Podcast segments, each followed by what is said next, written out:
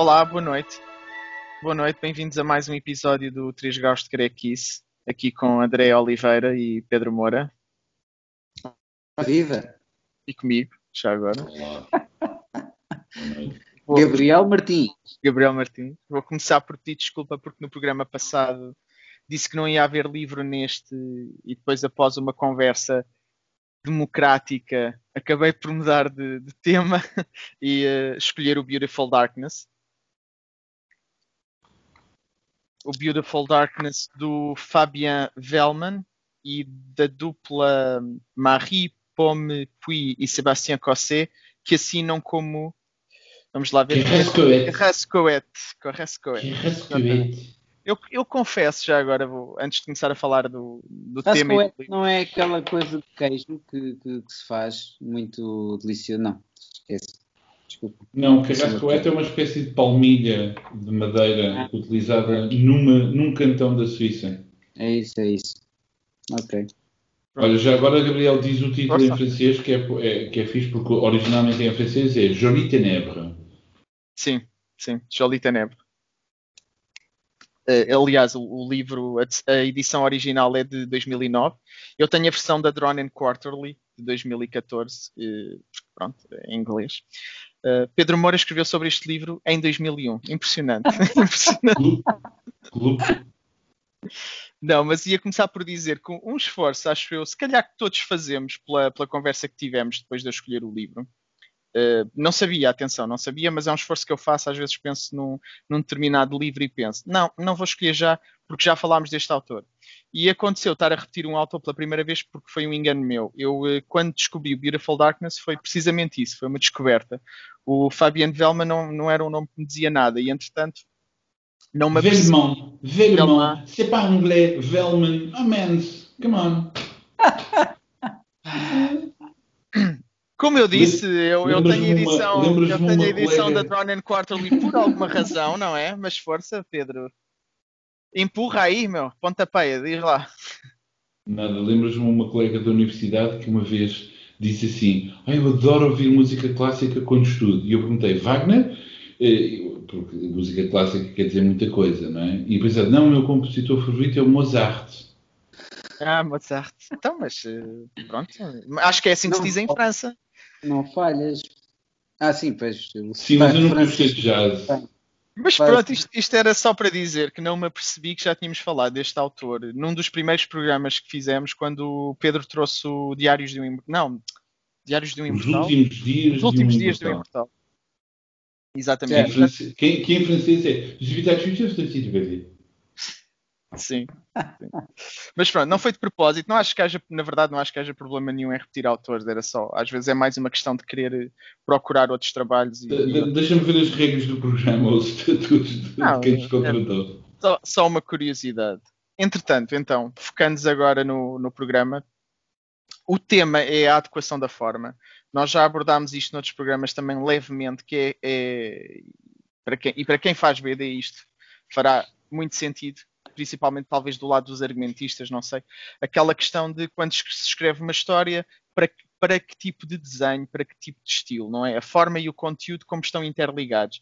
E à partida, Uh, poderemos dizer que uma determinada narrativa pede um determinado estilo de desenho e cor, preto e branco, o que seja, e que pode falhar redondamente quando esse, esse casamento não funciona. Mas a ideia deste programa era tentar procurar precisamente estilos, uh, ou melhor, histórias que à partida pediriam um determinado estilo, uh, mas usam quase um dia, diametralmente oposto. Porque uma das coisas que eu acho interessante na banda desenhada e na arte em geral, obviamente que isto não é só da banda desenhada, é que por norma há uma, um conjunto de regras vá, que à partida são aconselhadas. Se tu fugires, uh, falhares nessas regras, à partida a canção não vai funcionar, a história não vai funcionar, o desenho não vai funcionar. Mas na arte pode-se sempre tentar esticar essas regras, dobrar, quiçá mesmo quebrar e, e construir algo que à partida poderia ter tudo para não funcionar e funciona. Eu tenho aqui uma cadeira a arranjar, estou a ver que ainda vou cair, espero que, espero que isso não se esteja a ouvir. Um, Estava um grande meme. Epá, não, é porque estas cadeiras são antigas e esta em particular eu esqueci-me de trocar quando vim para o programa porque acho mesmo que está a dar as últimas. Mas pronto, enfim, continuando. O Beautiful Darkness, eu escolhi o Beautiful Darkness, foi, foi, uma, foi uma surpresa na altura, eu gostei particularmente. Acho, acho que funciona muito bem. Começa com um, num, num registro de, de conto de fadas, de, de, de, personagens fofinhas e queridas. A, a,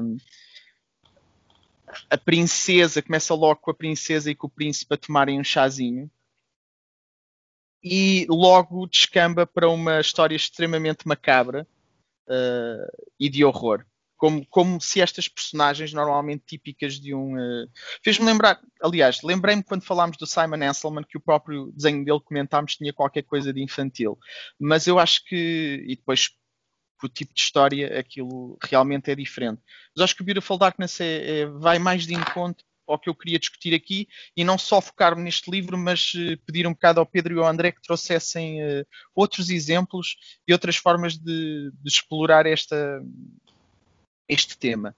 No caso do Beautiful Darkness, uh, para já tem um início que eu gosto muito, é, é aquele início que normalmente nos capta logo a atenção. Faz-me lembrar o que o Luís Bunhel penso eu que ele disse isto quando, quando fez o. Epá, até o título disto, deste exemplo é em francês. Um chien andalou, que, que há um momento no livro em que ele faz o corte do olho, e eu acho que ele fez isso de propósito para focar a atenção do, do espectador. Ainda, ainda, agora recentemente fui ver o Fake, a peça de teatro, e começa com o corpo a cair. Portanto, não há, é, é, é incrível ver a sensação no público as pessoas, tipo, a peça está a começar, ainda estão a conversar e de repente há um estrondo de um corpo a cair e toda a gente fica assim. E no Beautiful Darkness nós começamos com, lá está, o livro não, não, não demora muito a expor o que é, mas no início, na, nas palavras, nas primeiras páginas antes do título, estamos neste, neste aparente conto de fadas, a princesa tem as suas melhores amigas a servirem o chá, o príncipe com quem ela quer casar, tudo romântico, e de repente cai um bocadinho de porcaria no chá, começa a cair a casa toda e de repente estas personagens saem todas do cadáver de uma menina, que até se vê depois no, a mão dela aqui na capa e depois atrás cheia já de, de moscas. E percebemos que, ok, isto não é um conto de fadas, isto não é certamente um conto de fadas para crianças. E a partir daí entramos num, num, uh, numa história um bocadinho mais violenta, mais gore.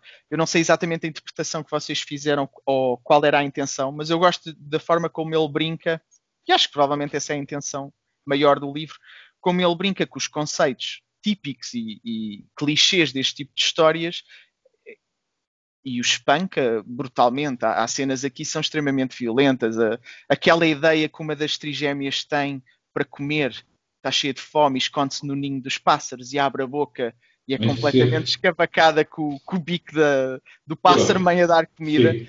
aquilo é. Não, há momentos neste livro que eu parei e disse: eu não estava à espera desta violência. Porque o nível de violência é tão grande e tão, de certa forma, desproporcional ao desenho fofinho que o livro segue. Porque o desenho do livro podia perfeitamente ser uma história uh, de fantasia, bonita, fofinha, querida, podia até ter póneis, mas não, é, é, é completamente destrutivo. E uh, também uma palavra de apreço à arte, da dupla que é Rascoé, que eu acho que funciona muito bem, consegue captar exatamente essa inocência, esse brilho, e depois nas cenas de, de violência é ótimo. A cor é, é acho cor, eu gosto muito da cor, mas depois, mas mesmo nas cenas à noite, eu acho que eles conseguem fazer tudo muito bem, tudo muito claro, perceptível. Uh, eu, eu gostei, gostei bastante.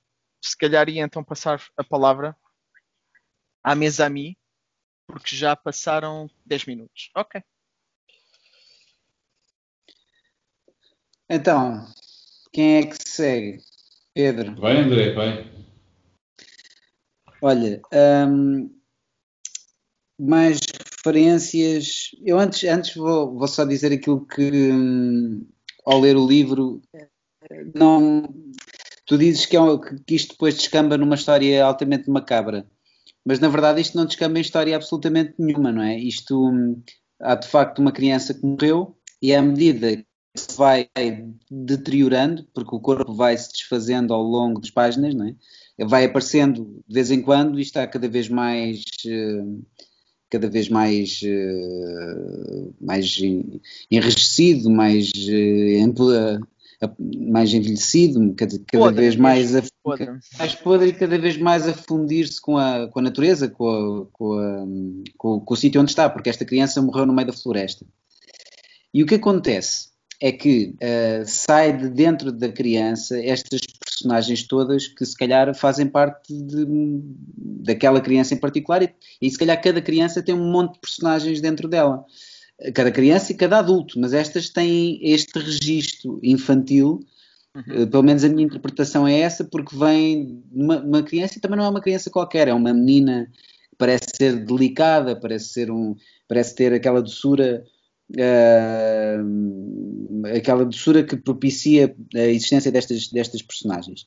E o que acontece ao longo das páginas é que estas personagens têm uma ingenuidade. Uh, Pode-se dizer que há ali uma ingenuidade um bocadinho macabra, ou há ali uma, um lado negro nas personagens, mas há uma ingenuidade e elas vão interagindo com o mundo, com, com a natureza, com o mundo real. E a natureza muitas vezes é cruel, é bruta, é, há aqui uma crueldade da natureza e uma, algo que não, que não vai com passinhos de lã. Essa história, essa parte do, do, da, do, da mãe pássara dar de comer é, é demasiado, quer dizer, aquilo não há ali maldade, mas é, é violência do mundo real, não é?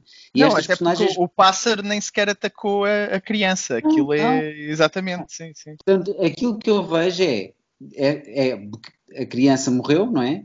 Eu, eu, eu acredito que quando uma pessoa morre, ela dispersa-se em termos de energia. No fundo, é aquilo que acontece aqui também, não é? a criança morreu e dispersa-se, ou seja, aquilo que existia dentro dela vai interagir com a natureza, com aquilo que está ao redor, e essa interação nem sempre é bonita. Essa interação, eles, as crianças estão, um, as personagens estão na sua ingenuidade com curiosidade, a conhecer, a descobrir, e muitas vezes essa, essa experiência, esse, esse contacto uh, revela-se uh, muito cruel. E isso, isso eu acho interessante. Portanto, não há aqui, nunca há aqui uma história, isto que acaba completamente. Sim, mas era o que eu queria dizer era no sentido que tu, pega, tu começas por ver os primeiros desenhos, não é? E, eu, e a minha mente, pelo menos, iria para um determinado tipo de história, um determinado conto de fadas, ok?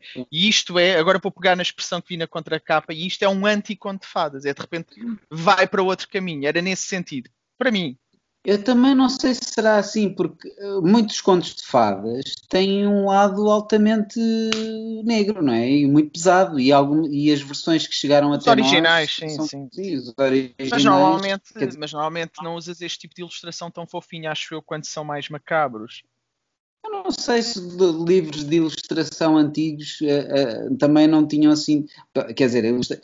lá está, a ilustração é fofinha, mas tem ali qualquer coisa, tem ali um toquezinho okay. de um toquezinho obscuro. Uh, e eu acho que isso também. Bem, eu, eu, muitas... eu aí deixei-me deixei só pôr uma coisa. Uh, desculpa lá, porque eu estava a procurar aqui de, de, uma coisa que tinha escrito precisamente sobre o jogo de Teneb.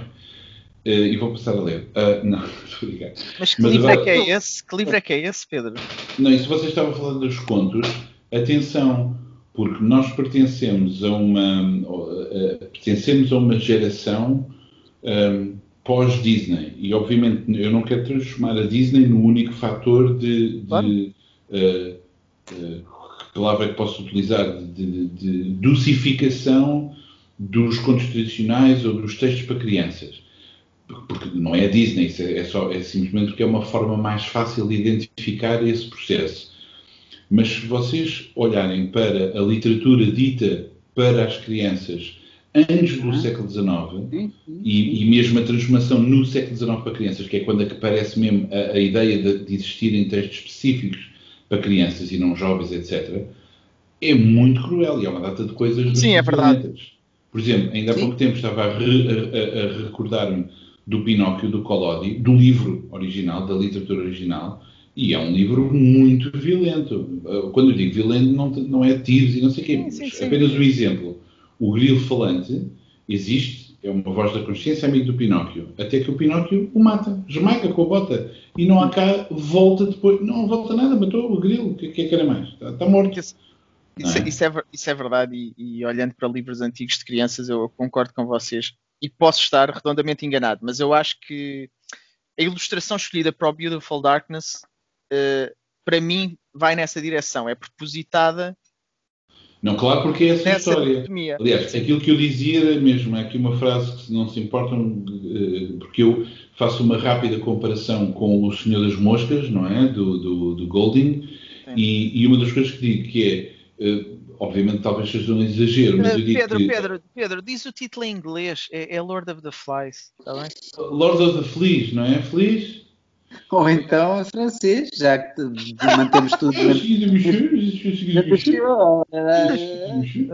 não, continua, uh, desculpa. Não, eu digo, eu digo que, que o Jolite Neve acaba por ser até um, é um, pode não ser mais cruel, mas é mais cru precisamente por estar embrulhado de uma forma tão doce.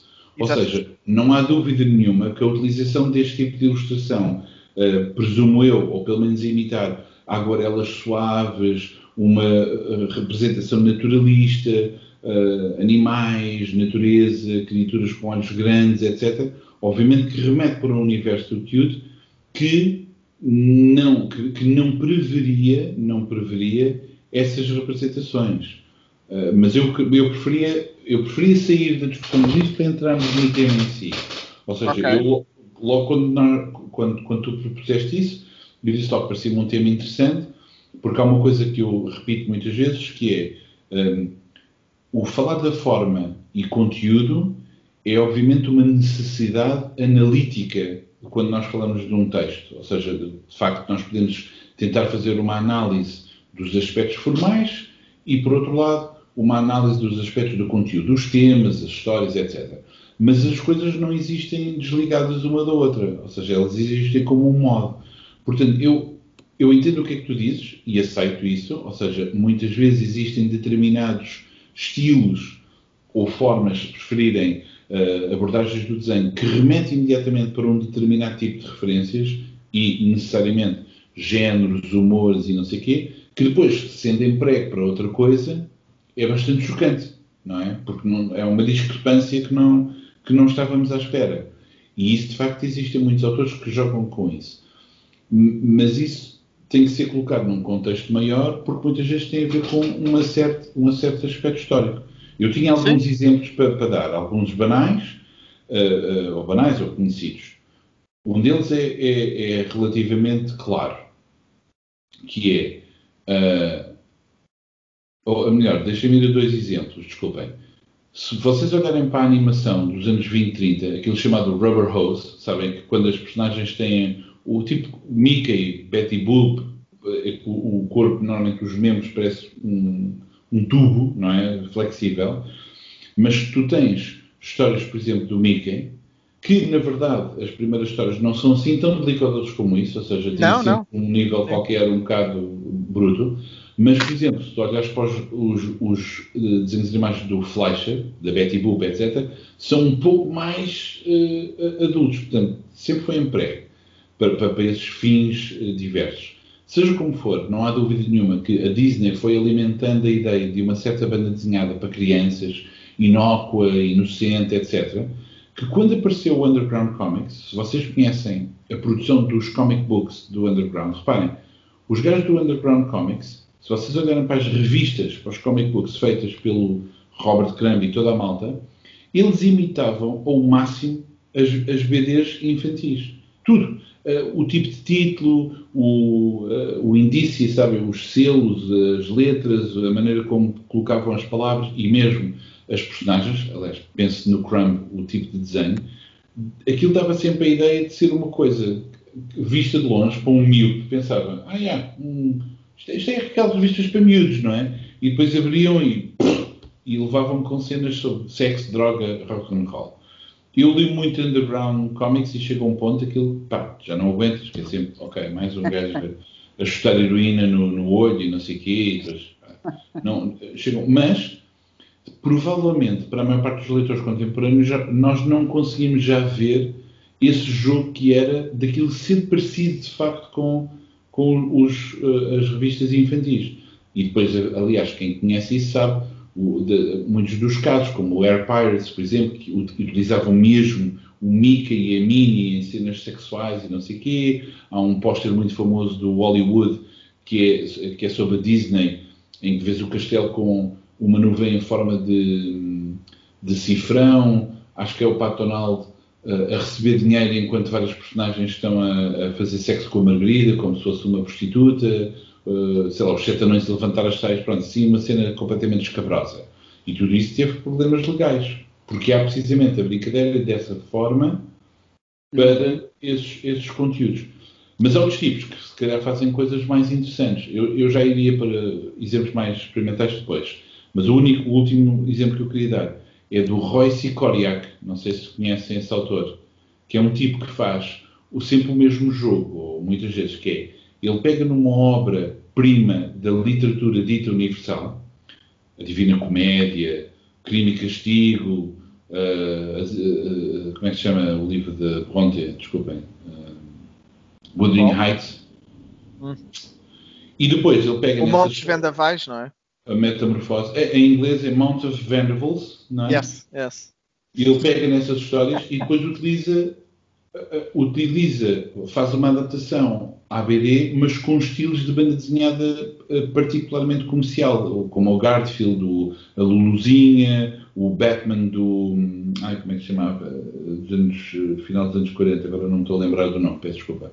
Ou seja, utiliza estilos de banda desenhada aparentemente inócua, mas, por exemplo, a adaptação da Metamorfose do Kafka é desenhado como se fosse o Peanuts, do Schultz. Hum. Estão a perceber? Portanto, óbvio, há uma discrepância entre a ideia de utilizar, reparem na hierarquia, não é? A alta literatura com as VDs mais corriqueiras que existem. Uhum. E é um, é um jogo interessante, mas também pode ser visto como um exercício de salão. Lá está não é? Que é, pronto, ok, faz esta mistura, haha, está feito. Eu gosto imenso, eu gosto imenso. E fui acompanhando sempre o trabalho desse gajo com muita atenção nas várias revistas. Seja, ele, ele, ele, não chegou a usar o Michel Vaillant para, para contar, por exemplo, o Guerra e Paz? Ou... Isso é que era. Isso não sejas é ofensivo, Gabriel. Tá e, mais uma vez, e mais uma vez, Pedro Moura fala em Garfield e dá referência. Não, eu, eu, não, eu nem quis dizer isso, até queria um deixar passar. Não, mas pronto, mas lá está. Ou seja, sim, apesar sim. de eu estar sempre a bater na, na, na, questão que não existe forma sem conteúdo, nem conteúdo sem forma, blá blá blá, é um modo, a verdade é que é óbvio que existem jogos de referência, sociais, históricos, etc., de contextos, que criam ou que associam determinado tipo de estilos a determinado tipo de histórias ou de expectativas, de, de horizontes de leitura, como, como, como se diz, para de repente ser desviado para um outro fim que não se estava à espera. Claro, existe isso. Sim, e claro é. que eu. Desculpa, força, força. Não, não, não, acaba, acaba. Não, ia dizer, como é óbvio, também existe a tal carga histórica que tu estás a dizer. E a Disney é um, é um exemplo óbvio, mas também é um exemplo óbvio porque faz sentido, não é? E moldou muito a, o, imagi o, imaginário que nós temos de um determinado estilo. Eu lembro-me de ver na, na mostra, quando foi a apresentação do Menino e o Mundo, que até acho que foi um filme que teve alguma projeção, penso que até chegou a ser nomeado mais tarde aos Oscars um filme brasileiro, o realizador estava cá e disse isso. Ele disse: pá, eu cresci com a Disney e apercebi-me quando comecei a trabalhar em animação que a Disney estava muito presente, até inconscientemente, e que tive que fazer. Atenção que ele não falou necessariamente mal da Disney, nem mal, nem bem, quer dizer, ele, ele gosta de muitos filmes da Disney, mas para fazer um trabalho diferente da Disney e tentar uh, libertar-se daquilo, teve, teve, levou algum esforço, não é? E de repente eu, eu acho que o filme está muito bem conseguido e, e, e, olha, fica a sugestão para quem não viu. Mas de qualquer das formas vai de encontro ao que estamos a dizer, não é? Nós temos as nossas referências e, e, associa e fazemos depois determinadas associações. E quando somos surpreendidos naquilo que estamos à espera, pode funcionar ou não, mas é interessante também. Também acho que é interessante jogar com esse com essas convenções. Pronto.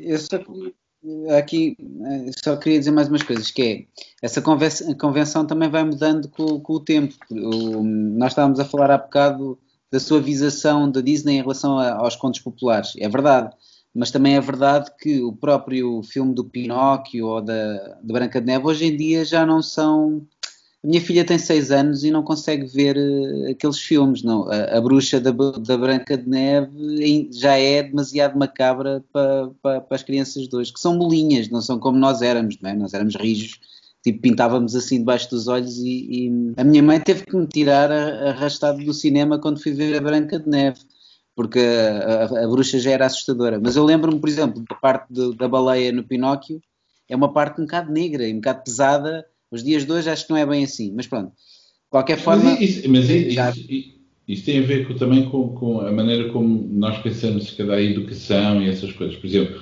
hoje deu um anúncio qualquer, estava a passar do Home Alone, eh, que é um filme que eu nunca gostei também. eu já não era uma criança quando aquilo apareceu, estou a borrifar para esses filmes.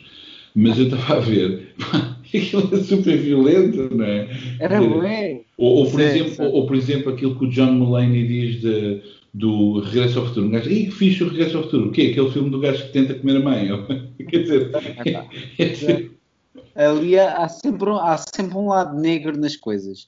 Mas aqui neste caso em particular, este estilo um, faz todo sentido, porque nós somos tão, parece que somos tão inocentes quanto o registro que estamos a ver.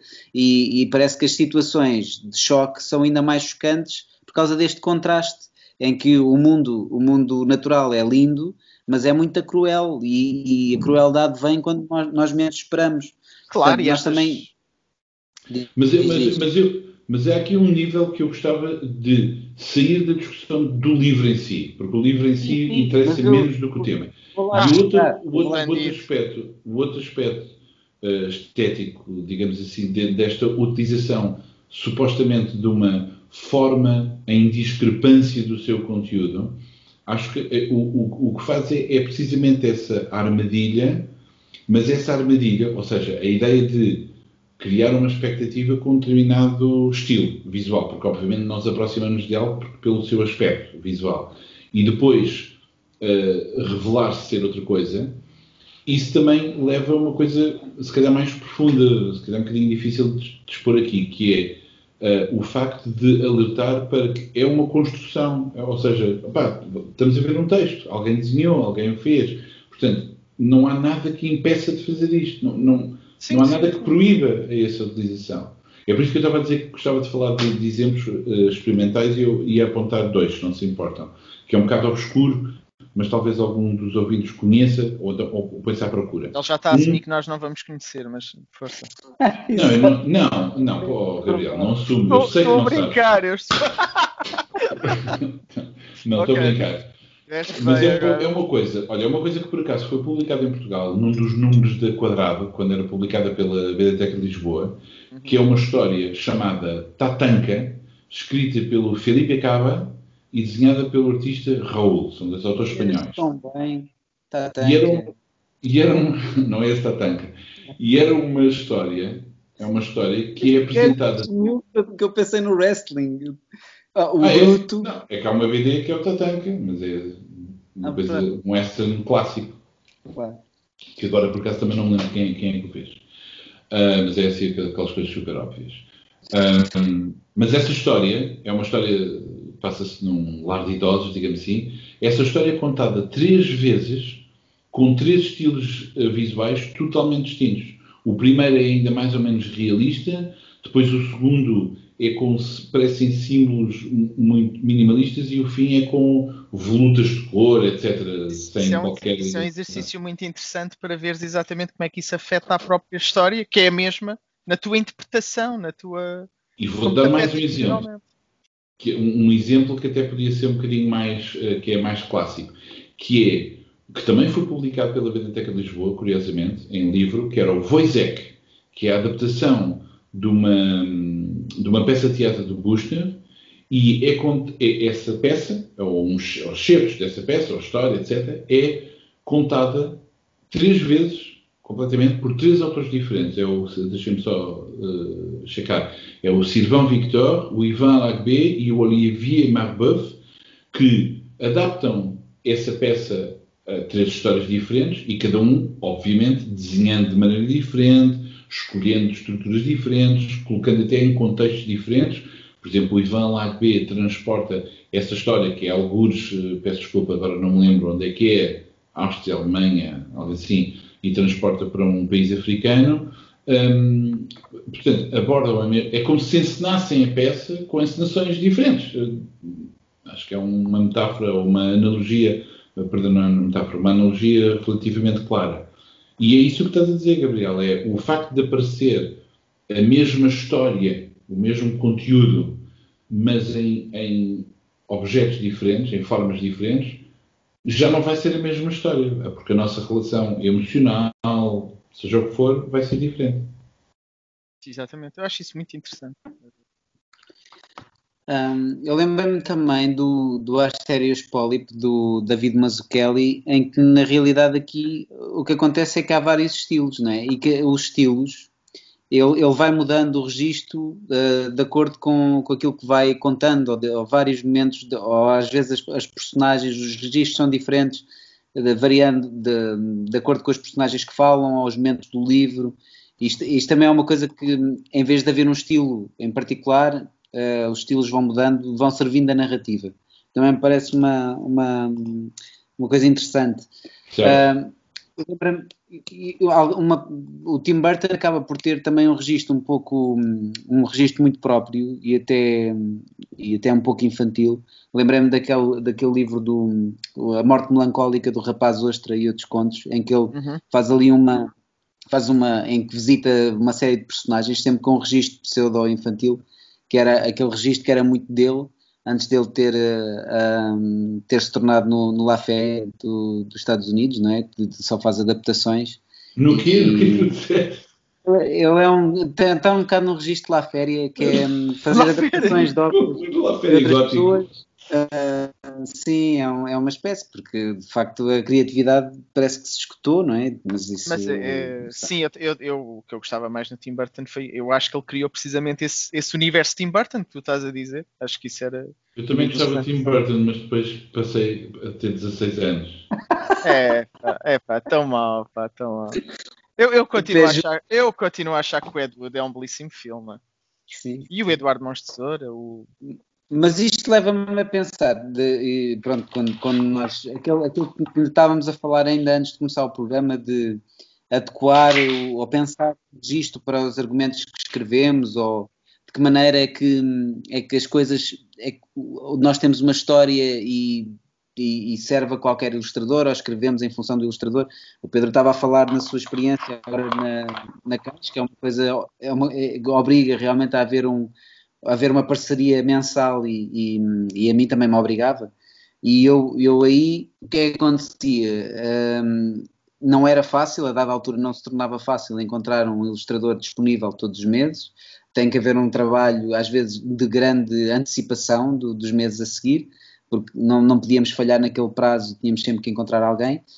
Portanto, primeiro era fechar o ilustrador, era encontrar alguém que, que estivesse uh, disponível para desenhar a história e inevitavelmente aqui é, aquele registro ia, um, ia condicionar a história que nós íamos escrever. Não sei se, se, acontece o mesmo com o Pedro, mas comigo acontecia, que é, ok, esta pessoa está disponível, vai fazer, eh, e, e, eu não consigo estar a escrever sem estar a pensar no registro do, da, da pessoa. Agora, aqui havia sempre, havia sempre uma, uma pesquisa pelo trabalho da pessoa, tentar ver o que é que ela fazia, o que é que ela de fazer e a história era criada um, precisamente para, para, a forma, não é? Tipo, o conteúdo era, era criado para, para a forma. Uh, mas no geral acontece um bocadinho de tudo. Acontece muitas vezes, já me aconteceu eu escrever uma história uh, e a história ter um, um registro óbvio, não é? E depois uh, perceber que se calhar a história ganhava se tivesse um registro um pouco diferente ou um pouco sim, um, um, pouco, um, um, pouco mais distante daquilo que seria o óbvio. Uh, neste caso do, do, livro do livro do Beautiful Darkness, não há dúvida que sim, que, que ganha por ter, por, ter um, por ter este registro infantil. Uh, não sei se tem a ver com expectativas, não sei se tem a ver com contraste, mas uh, terá, terá a ver qualquer coisa com isso. Sim, e daqui, a, e daqui a vários anos até pode deixar de fazer tanto sentido como faz hoje, que era o que tu estavas a dizer, porque as coisas vão mudando.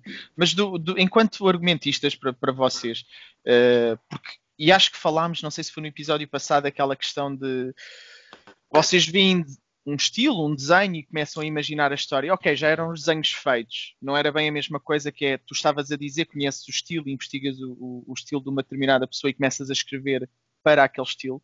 Mas de certeza que vocês já começaram a escrever histórias do nada, ok, sem terem ninguém, sem terem ninguém pensado, e as imagens começam-se a formar na cabeça, não é? E é um determinado estilo, e tanto que à partida vão à procura de alguém nesse determinado estilo, o que não quer dizer que outra pessoa não possa surpreender num estilo diferente. Mas, mas à partida, seja por que razões forem, começa-se a formar um determinado estilo uh, estou, estou a especular, baseado vá, em mim, no, no, que eu penso, daquilo que tu esperas, qualquer coisa que tu esperes dentro daquilo eu, eu que estás a escrever. Nunca, eu nunca faço isso. Nunca okay. começo a escrever uma história naquela de vou escrever, eu quero escrever esta história e depois vou encontrar alguém com quem vou fazer parceria. Eu, há duas coisas que para mim que, que, é, que é pancada da cabeça, não é, não é forçoso que seja assim, mas há duas coisas que para mim ajuda-me bastante que estejam fechadas para eu conseguir escrever.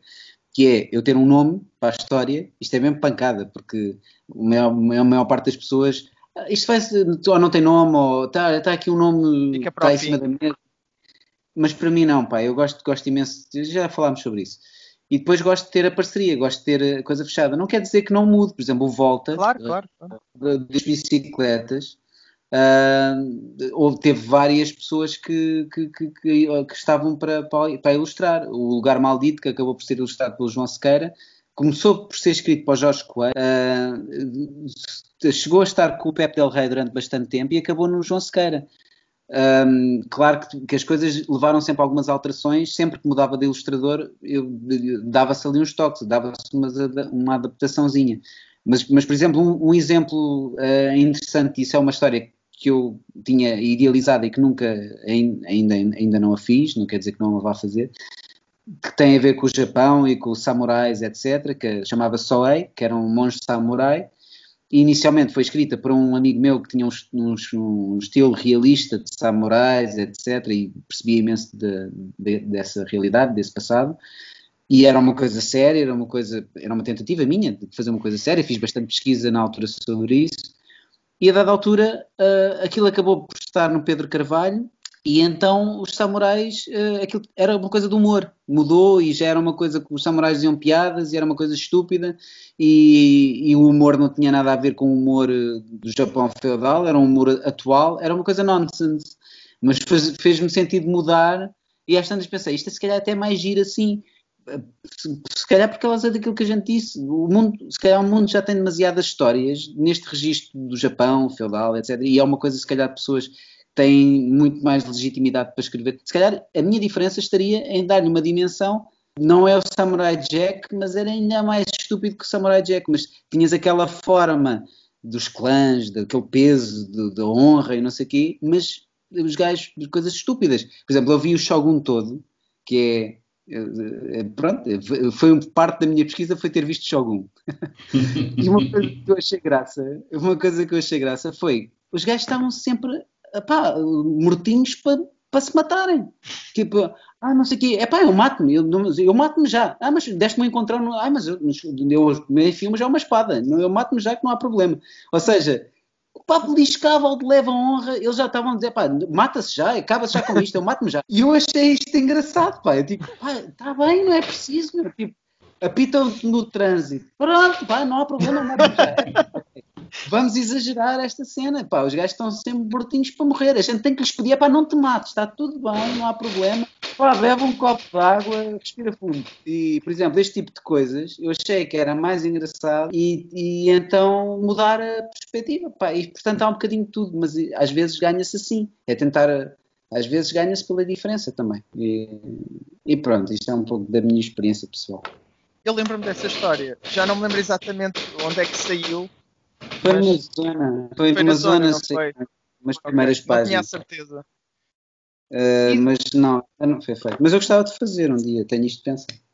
Não, lembro-me precisamente por causa disso que tu estás a dizer, que nós começamos e eu até acho que pá, no início, talvez primeira, primeira vinheta, tu, tu, ainda vais, isto ainda pode ser uma coisa séria. Se não conheces o nome Pedro Carvalho e pensas, ah, isto ainda pode ser uma coisa séria, e de repente aquele paparvalha logo a seguir, é que tipo, não.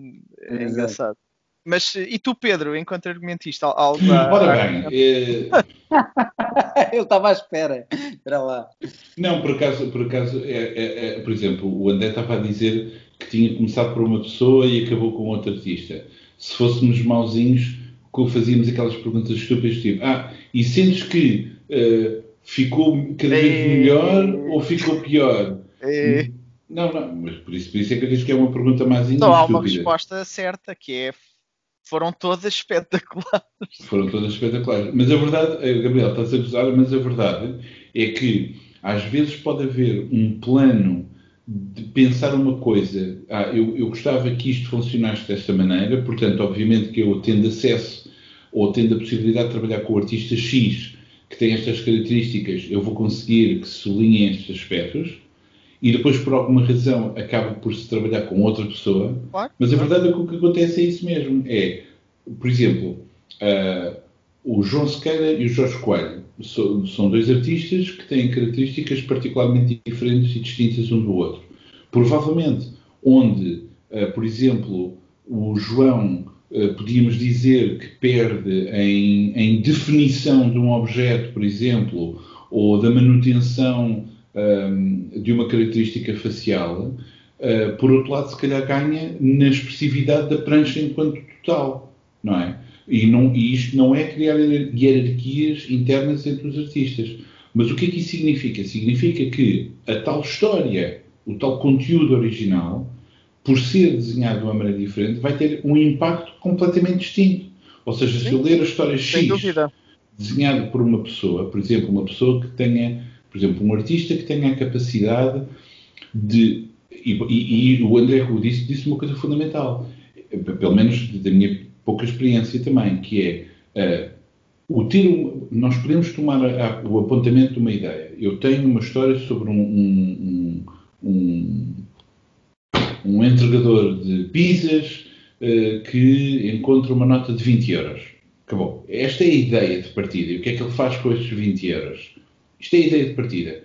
Mas depois eu preciso de saber com quem é que eu vou trabalhar para poder perceber onde é que eu posso puxar as coisas. Por exemplo, se eu tiver um artista, se eu trabalhar com um artista, claro, isto tem sempre a ver com o diálogo que se tem com os artistas. Se eu tiver acesso a um artista que é capaz de transmitir microexpressões, como se diz, através do rosto, ou seja, se eu conseguir dizer, olha, desenha a pessoa a fazer um, um, rosto em que se percebe que está desconfiado, mas está a esconder com um sorriso, que é uma coisa super difícil de transmitir. Mas se essa pessoa consegue desenhar isso, então eu posso trabalhar com estas sutilezas da expressão facial. Enquanto que, se calhar, com outra pessoa, não vou conseguir ter acesso a essas microexpressões, mas tenho acesso a um outro tipo de, pá, de espetacularidade visual, por outro lado. Estás a perceber? Depende. Não, não, mas... daí, daí, que... daí que o, quando a pessoa diz ah, esta, é, esta história, pá, essa história, a história não existe.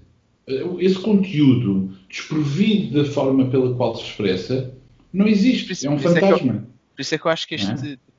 este tema ou esta, esta pergunta em particular é interessante por causa de, exatamente do que estás a dizer e do que o André disse, mudou de autor e não foi simplesmente entregar o argumento, não, teve que se rever o argumento. O, pegando no lugar maldito, e eu Não, não, mas eu, eu, desculpa, Gabriel, mas eu iria mais longe do que isso. Até não pode-se não alterar o argumento. Não é essa a questão. Não, pode não, não, pode não o se é alterar. É não, não é nesse sentido. Desenha, mas era é o que tu estavas a dizer. Era outra coisa o resultado. exatamente, mas era o que tu estavas a dizer. Tu tens um argumento, imagina, porque vamos pegar, por exemplo, no lugar maldito, Jorge Coelho e, e João Sequeira, porque certamente seriam histórias completamente diferentes. E o André, se fosse o Jorge Coelho, talvez fosse puxar por determinadas uh, determinados aspectos que saberia que o Jorge faria, e, e no, no João Sequeira, outros. Que é exatamente isso. Não é necessariamente mudar a história, mas é aproveitar o que tu estavas a dizer, ou microexpressões, ou a forma como a prancha é criada dentro de um determinado registro, de um determinado estilo. E temos aqui dois exemplos, acho eu, que funcionam muito bem porque são muito, muito distintos. Aliás, porque não nos podemos esquecer que os próprios artistas estão a colocar a, a sua própria interpretação. Portanto, há decisões que claro. nunca, por mais que o argumentista seja controlador, e Deus sabe que eu às vezes dou até pormenores a mais, em alguns casos, depende das relações, claro, eh, mas obviamente tem que haver sempre um momento em que não, o artista é que sabe e que decide. E, e a verdade é que eu tenho sempre surpresas, quase sempre agradáveis. Mentira, ninguém sabe o que eu peço. e sempre surpreendentes, às vezes em termos da composição das páginas, das expressões, sempre fogo, não, como, é, como é que é possível que esta pessoa tenha conseguido tirar isto destas coisas mal planeadas. Portanto, não sei. eu, eu, eu, é fazer, fazer analogias é sempre muito perigoso, porque cada um gajo diz, ah, na música, interpretação. Mas a verdade é que, sendo uma analogia muito falha, falha, mas a verdade é que pode haver coisas aí, que é, eh, às vezes pode haver uma composição musical e o intérprete vai trazer uma forma uhum. completamente distinta. Eu, eu, eu acho que. Isto é mais triste, isto é mais alegre. Eu, eu acho que o teu, exemplo, o teu exemplo foi muito claro e faz todo o sentido. Sim. Muito bem. Muito e pronto, bem. terminamos o, não, espera, espera. Acho, acho que sim, acho que. Olha, vamos, vamos chegar a uma parte importante do programa que é fazer apostas. Uh, quem é que aposta que eu sou novamente a cabeça maior deste, deste trio? É que nós estivemos no fim de semana a fazer testes uh, noutra aplicação para ver se era possível uh, eu não ser o cabeçudo de serviço, mas eu acho que é. Não é, a vida, a vida não permite. E, e eu não sei, eu, eu tenho fé que desta vez nós também já discutimos isto e eu pensávamos que já tínhamos ultrapassado. Eu acho que devíamos ser honestos e explicar aos espectadores que não há problema de escala nenhuma. A verdade é que tu tens mesmo uma cabeça grande. A cabeça é mesmo enorme. E não, não tem necessariamente a ver com inteligência, é mesmo é uma malformação. Pronto. é... Olha, cuidado que isso pode bite your ass mais tarde. Então, vamos, vamos aos livros. Vamos, vamos. Espera aí. Estamos a ler. Toda a gente baixa para apanhar do chão. Viram o esforço que ele fez para recolher o livro do chão. É que ele vai pegar num livro com 50 quilos. Já está ali. Não, isto, eu, esta... Olha, eu posso começar a dizer eu. Sim. Para já, hoje, como foi feriado, e eu tinha, eu posso dizer que estive a ler provavelmente uma das piores, um dos piores livros de banda desenhada que eu li nos últimos 50 anos e eu não fiz ainda 50 anos, portanto já estou a ver, já estou a dar margem para os próximos anos também a preparar, mas não vou dizer o que é, claro. Ok, então, muito rapidamente. Ah, então. É, é assim mesmo, é, é, é covarde, é covarde. Uh, era, um bem, era, um era um livro teu, André. Eu sei, eu sei. Gabriel.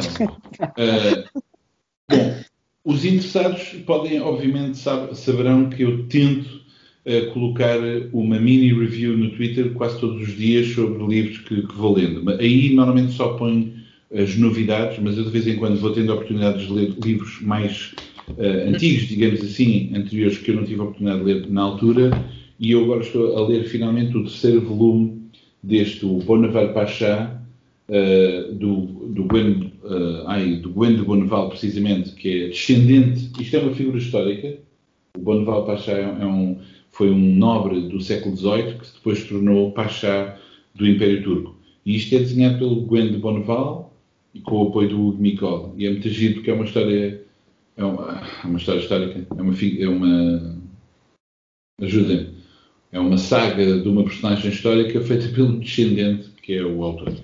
Um, sobre banda desenhada, estou a ler um livro, eu na verdade não sei quando é que isto é, desculpem lá, estou a ler um livro sobre o. Ah, não, isto já é, é 2014, esqueçam. Pensava que era, não é novidade. Mas eu não, não tinha lido isto na altura. Que é um livro sobre o Ed the Happy Clown, do Chester Brown. Ah, é uma história. Esse livro. O, é adoro é o, o Ed the Happy Clown, esse não conheço. Isto é um estudo genealógico, ou seja, como é que, que alterações é que aconteceram ao passar de mini comic para comic book para coleção para graphic novel. Todas essas transformações o Chester Brown alterou coisas, portanto é, é, interessante. E hoje trouxe para ler, não faço a mínima ideia se é interessante ou não, é uma adaptação nova do The Great Gatsby, uh, feita pelo Fred Ford, Fordham, que fez a adaptação do texto, etc., e desenhado pela Aya Martin. É assim um, um desenho bastante uh, suave, digamos assim, de aguarelas, mas só lendo, portanto ainda não comecei a ler, não sei se, se é interessante ou não. Presumo que sim. O Great Gatsby é um, é um bom romance, ouvi dizer. É, é. Confere. Que em inglês é Great Gatsby. Né? Muito bem. Em, ou em português, não, não sei. não tenho nada. Força, é, André. Zé Gato. Olha, muito rapidamente, estou a acabar este. Uh, Eight Lane Runways que vamos falar possivelmente dele em breve. Vou começar este. Berlim. Jason, como é que. Lutz? Lutz? Lutz? Lutz ou não Lutz é um bom livro. É sempre a mesma coisa. E também estou a ler este, uh, Descobre a Aventura, que é giro porque tem estas coisinhas que dá para abrir e. Isso é o terceiro volume, não é?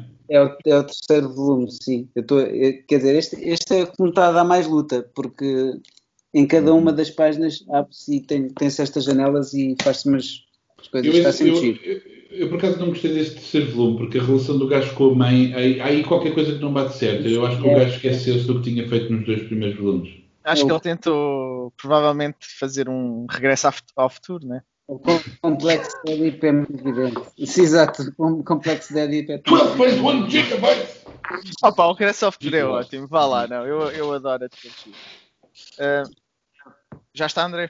És tu, és tu, és tu. Ok, olha, eu vi, soube, agora- soube a semana passada que o Tiago Manuel lançou um outro livro, um pela Chile, o Mishima. Eh, ok, não quero, vou fazer o que tu fizeste, Pedro, não, não tenho comissão nenhuma da Chile, mas gosto muito do, Tiago Manuel e queria, e queria aproveitar para dizer que na compra deste livro eh, há uma, uma risografia eh, do, do autor. Há quatro disponíveis, são ambas ilustrações que pertencem a, a este livro. E, eh, e, e pronto, e adquiri também o, o Jornal de Natal. Não sei se estou a mostrar Também, bem. também, também. Ok. Ah, que tem, pronto, tem nomes como o Bruno Borges, o Tommy Busture e o. Diz? Bonito, bonito, também comprei. Sim, sim, sim, sim. Podes dizer que o Jornal de Natal é uma autoedição desse grupo de artistas para tentar eh, obter algumas receitas para os próprios artistas, obviamente. É um gesto de solidariedade natalício, é um apoio bonito. O jornal era pago? Eu, eu pensei que era só tirar e, e levar para casa.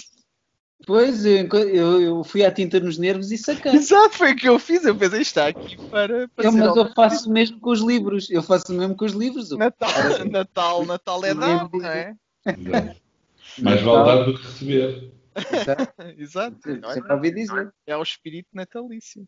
Não, mas, Mas eh, olha- comprem, comprem que é um bom jornal. E É tem, verdade. tem nomes muito interessantes. Eh, e, e, e além de os autores, a maioria são. Portanto, eu acho piada que tu, o que andas a ler são coisas que não se leem, só têm Exatamente, imagens. isso só tem imagens, sim. Epá, li, li, mas, mas ach- não queria dizer que estive a ler, tive a ler o Beautiful Darkness. Já não é mau. Não, é mau. não, não, é, é sim, é verdade, é verdade. Gostei que tivesses reparado. Mas sim, Muito bem. Então, olha, fecha lá porque as pessoas têm que se deitar também. Então é assim. eh, ah, eu ia fazer um rap agora, mas sendo assim, boa noite e até à próxima. Bom, tchau.